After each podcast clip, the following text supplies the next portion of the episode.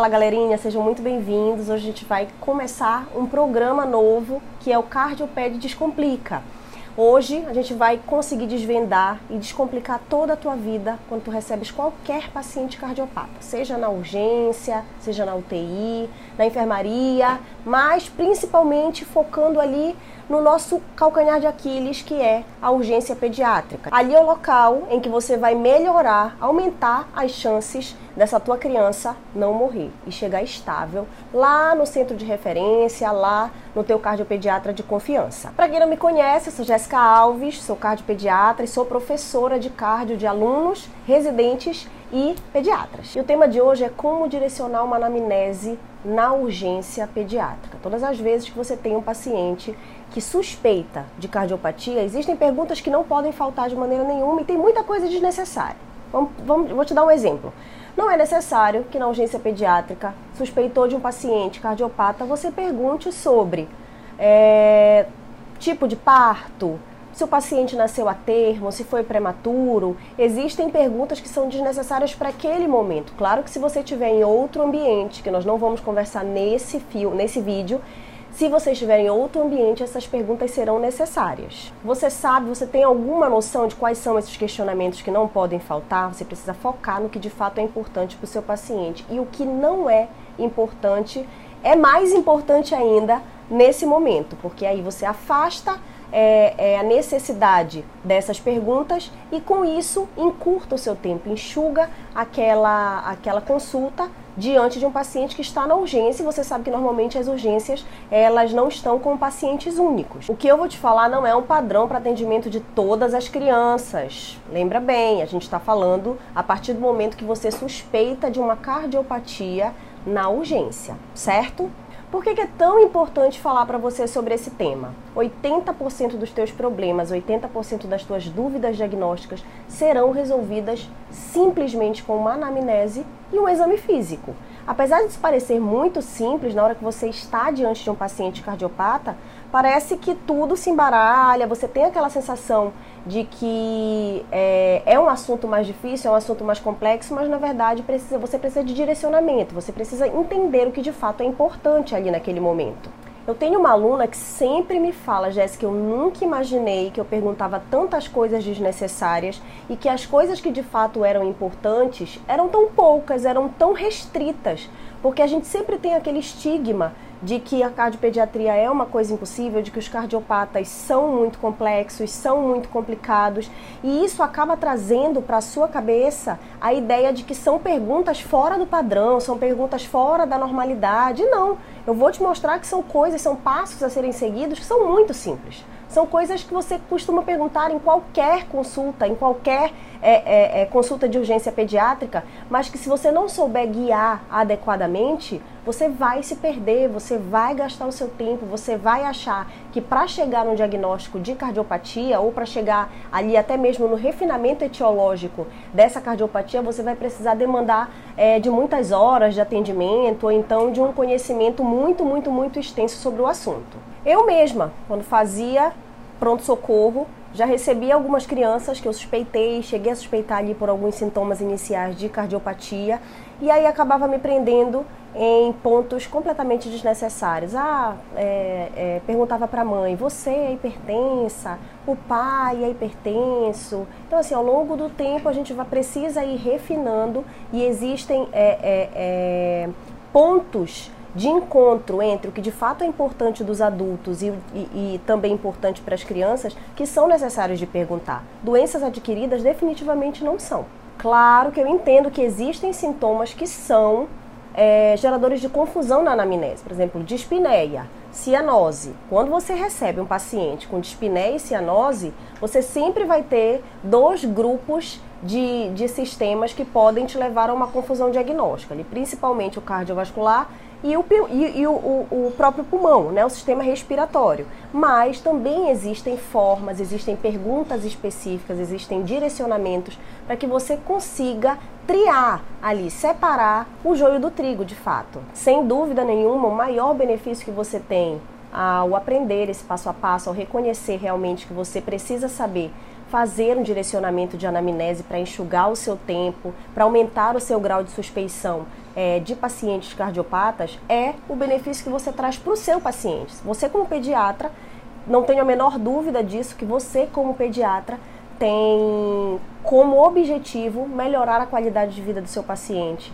tem como objetivo diminuir o risco de mortalidade do seu paciente e quanto antes você faz esse diagnóstico, essas, essas variáveis sem dúvida nenhuma melhoram. E tenha certeza de uma coisa: se você não respeitar as etapas do processo de questionamento, de direcionamento dessa anamnese, você vai deixar alguma coisa passar batida, vai comer bola em, alguma, em algum ponto, vai deixar com que esse tratamento, com que essa, esse encaminhamento mesmo, até para o cardiopediatra, acabe acontecendo de maneira mais tardia. Então você precisa se organizar.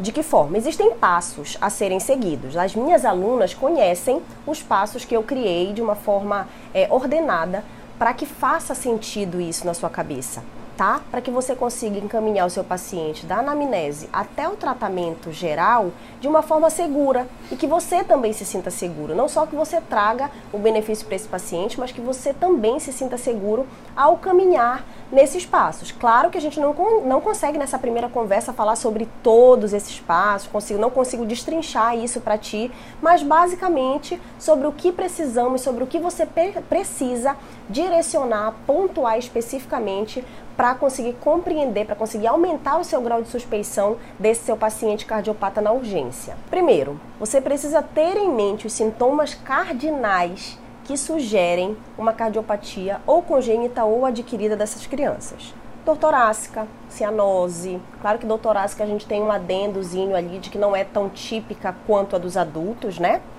Cianose, dispneia, aquela sua criança que não ganha peso, uma criança mais emagrecida, mais desnutrida, criança com hipertensão. Então lembre dos sinais vitais da sua criança na urgência, não é descartável fazer é, é aferição de pressão arterial, você precisa examinar sua criança como um todo, isso já direcionando para exame físico, mas ainda a gente ainda precisa focar aqui na nossa anamnese, pensando nos sintomas cardinais, pensar na temporalidade desses sintomas.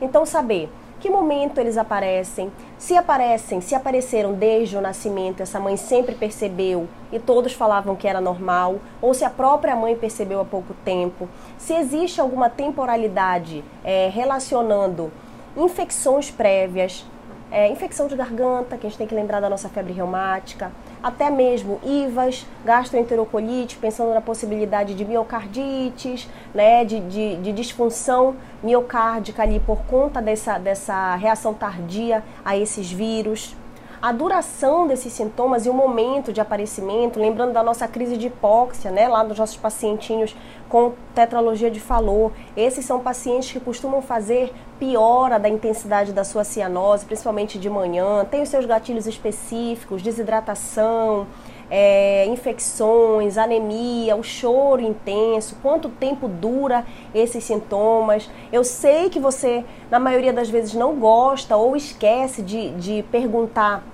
é, para esse paciente na urgência sobre antecedentes mórbidos pessoais e familiares. Então, existem poucos que têm de fato importância na suspeição dessa cardiopatia ou congênita ou adquirida. Lembre de perguntar no antecedente mórbido é, pessoal sobre infecções prévias, se a criança já teve doença de Kawasaki, se já teve miocardite ou se já teve, na verdade, IVAS ou gastroenterite que possa sugerir miocardite, se já teve infecção é, de garganta de repetição, faringoamidalite de repetição. Se for perguntar sobre a família, focar no que de fato é importante. Então, perguntar sobre morte súbita, pergunta sobre morte inexplicada, se alguém morreu dormindo, alguém morreu jogando bola, claro que sempre pensando nos ascendentes dessa, dessa criança, né? Nada de tio, primo, é, isso não traz importância na sua anamnese. Perguntar sobre, sobre doença cardiovascular em menores de 65 anos, mulheres ou menores de 55 anos, homens. História de infarto em pacientes jovens nessa família ou principalmente, na verdade, crianças que tenham nascido com cardiopatia congênita. Então, você, você percebeu que eu falei quatro pontos somente para o que é importante de fato de análise de antecedente mórbido familiar. No pessoal, além dos que eu falei, tem que lembrar também de histórico de abscesso cerebral, pensando nas crianças que são cianóticas, e lembrar de pneumonias de repetição. Aquela criança que fica o tempo todo fazendo pneumonia, pneumonia, pneumonia você pode sim estar diante de uma cardiopatia, principalmente as de hiperfluxo pulmonar. Gente, esse assunto é um assunto chave, né, para nossa suspeição, para aumentar o nosso nível de suspeição de cardiopatas, de cardiopatias, quando a gente recebe um paciente pediátrico lá na nossa urgência, lá no nosso pronto-socorro. Então, esse assunto é, é, um assunto muito extenso. Hoje a gente é, conversou um pouquinho sobre isso. Vamos continuar conversando, vamos continuar tendo nossos encontros semanais ou quinzenais para que a gente consiga esclarecer mais dúvidas de vocês. Mandem as suas dúvidas, se vocês gostaram, compartilhem com outros pediatras curtam, comentem. Se vocês têm dúvidas, deixem aqui as dúvidas nos comentários, que eu respondo vocês, que a gente acaba programando é, é, vídeos também em cima do que mais perturba vocês ali naquele naquele ambiente de urgência. Eu também já fui pediatra, também já achei que esse assunto era um assunto impossível e isso acaba é, trazendo prejuízo não só para nós, para nós mesmos, trazendo uma ansiedade na hora de atender esses pacientes, como principalmente para as nossas crianças. Né? O objetivo é realmente fazer com que essas nossas crianças sejam atendidas da melhor forma possível com pediatras mais capacitados, com pediatras que entendam realmente o que estão, faz... o que estão fazendo, né? Fiquem por aí, é, vamos ter vários encontros, vamos ter vários episódios desse nosso novo programa. Compartilhem, curtam bastante. Se você ainda não me segue, eu vou deixar aqui nesse vídeo todos os links das minhas redes sociais, Instagram, Facebook, YouTube, para vocês seguirem, compartilharem um montão aí com todos os pediatras que você conhece, para que todo mundo aprenda junto. Um beijo!